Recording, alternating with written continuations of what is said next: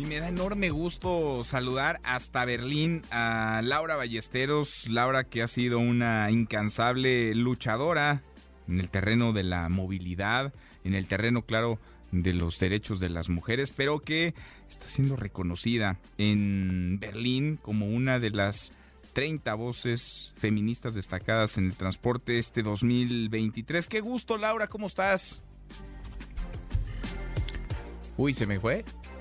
Se nos cortó Laura Ballesteros. Bueno, pues sí, estamos hablando con ella hasta Berlín, a ver si podemos eh, reconectarla, a ver si podemos recontactarla una red de mujeres de distintas naciones, de diferentes países que se reúnen no solamente para revisar lo que se está haciendo en el terreno de la movilidad, sino para escuchar sus historias, porque esas trayectorias y esas historias, por supuesto que marcan la toma de decisión que van determinando. Laura, ahora sí que gusto escucharte. ¿Cómo estás, Laura Ballesteros? Hasta Berlín. Muy buenas tardes.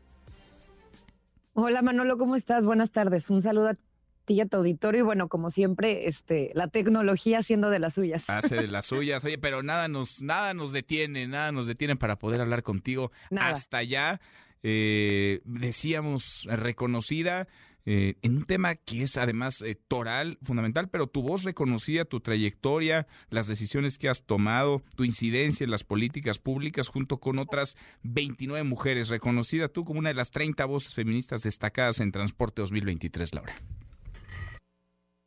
Muchas gracias, Manolo. Sí, eh, pues mira, es, un honor eh, y con mucha humildad, además, porque sabiendo que habemos tantas que estamos trabajando y luchando por estas causas y haber tenido la, oportunidad de, ser seleccionadas este, en este grupo, hay gente muy importante, por ejemplo, como la alcaldesa de Bogotá, Claudia, Claudia López, que es fantástica, ¿no?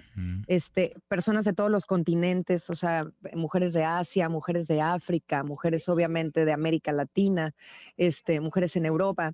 Y el común denominador es que somos mujeres que hemos logrado incidencias en el transporte público de nuestras ciudades, en la movilidad, desde la sociedad civil, desde la desde gobierno, pero lo más importante es que nos hemos atrevido a alzar la voz y generado cambios este, visibles, este, palpables, ¿no? Sin duda. Ahora falta muchísimo por avanzar, ¿no? Y una parte toral pasa por ir despertando, generando esa, esa conciencia. ¿Cómo vamos? ¿Cómo vamos, Laura? Cada vez parece hay, pues sí, más políticas públicas eh, en el sentido de ser más responsables, cuidadosos del medio ambiente, amigables incluso con las comunidades, pero nos falta un montón. ¿Cómo estamos? ¿Dónde estamos, Laura?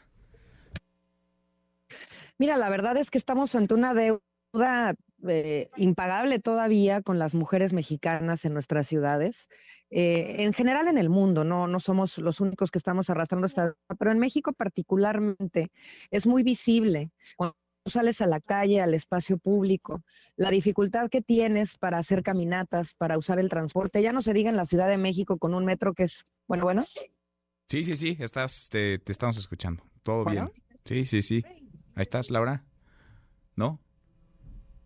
Bueno.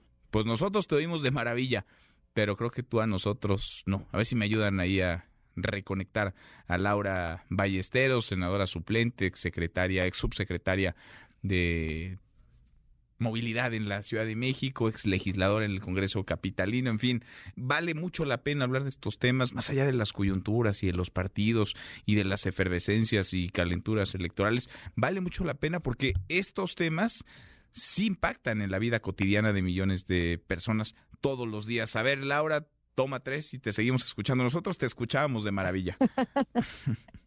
Gracias. Oye, además el, internet no había fallado en todo el día, pero bueno. Oye, te decía que en, las familias eh, mexicanas, con las mujeres mexicanas, además a cargo de las tareas de, cuidados, hace muy eh, significativo que nosotras estemos a cargo de la movilidad de cuidados también. Entonces, cuando nosotras salimos a la calle, Manolo, lo hacemos con niños, con bultos, con sillas de ruedas, con carreolas. Lo hacemos entre tres y cinco veces al día porque tenemos distintos trayectos, porque vamos a ir al mandado, porque vamos a llevar al niño a la escuela, porque vamos a llevar al abuelo al centro de salud o porque vamos a ir a trabajar y pues esto hace que seamos las principales ocupantes de las calles. O sea, ¿qué quiere decir?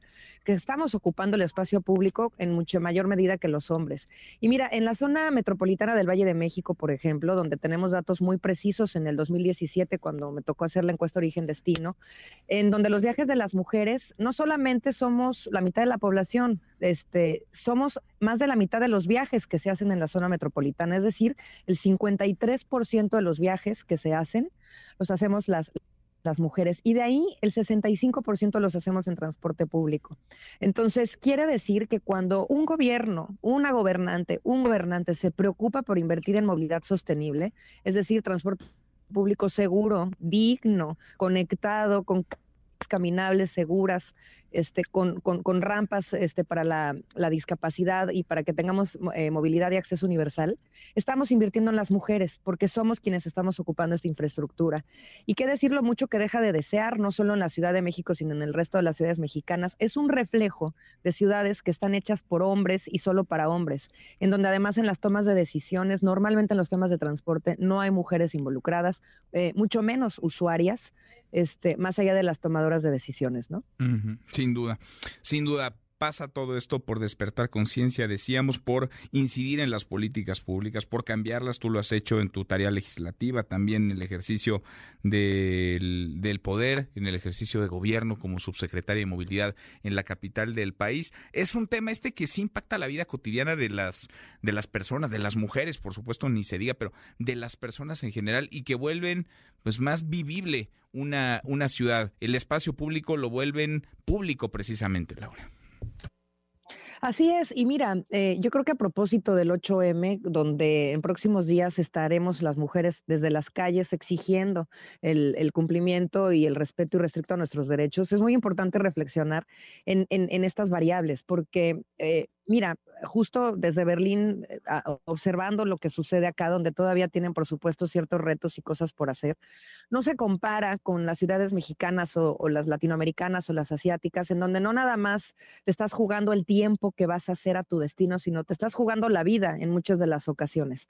Eh, feminicidios, eh, transporte público, taxis, sobre todo involucrados en asesinatos y desapariciones de mujeres. En microbuses también se han detectado, obviamente, violaciones o violencias diversas, acoso sexual, en, puntos además ya muy establecidos de las distintas ciudades. Las mujeres sabemos por dónde no hay que pasar todos los días y lo que es impresionante es que las autoridades sigan fingiendo o pretendiendo que no lo saben cuando todo mundo en la comunidad sabe por dónde no puedes pasar a cierta hora, dónde no está iluminado. Es decir, estas cosas que parecen de pronto tan em, obvias se le escapan siempre de la vista a quienes están tomando decisiones. Y yo creo que una de las principales preguntas que tenemos que hacernos, Manolo, es ¿por qué? ¿Por qué esto sigue sin ser importante, trascendental para la vida pública y de gobierno cuando estamos hablando de la mitad de la población o a veces más de la mitad de los viajes, ¿no? Sin duda, sin duda, pues qué tema tan relevante, tan importante y qué gusto el reconocimiento que te hacen, porque es el reconocimiento, claro, a ti como activista, como persona, como política, como ciudadana, pero a ti por lo que has incidido y por lo que has logrado transformar y seguirás, estoy seguro, transformando. Laura, qué gusto escucharte y felicidades.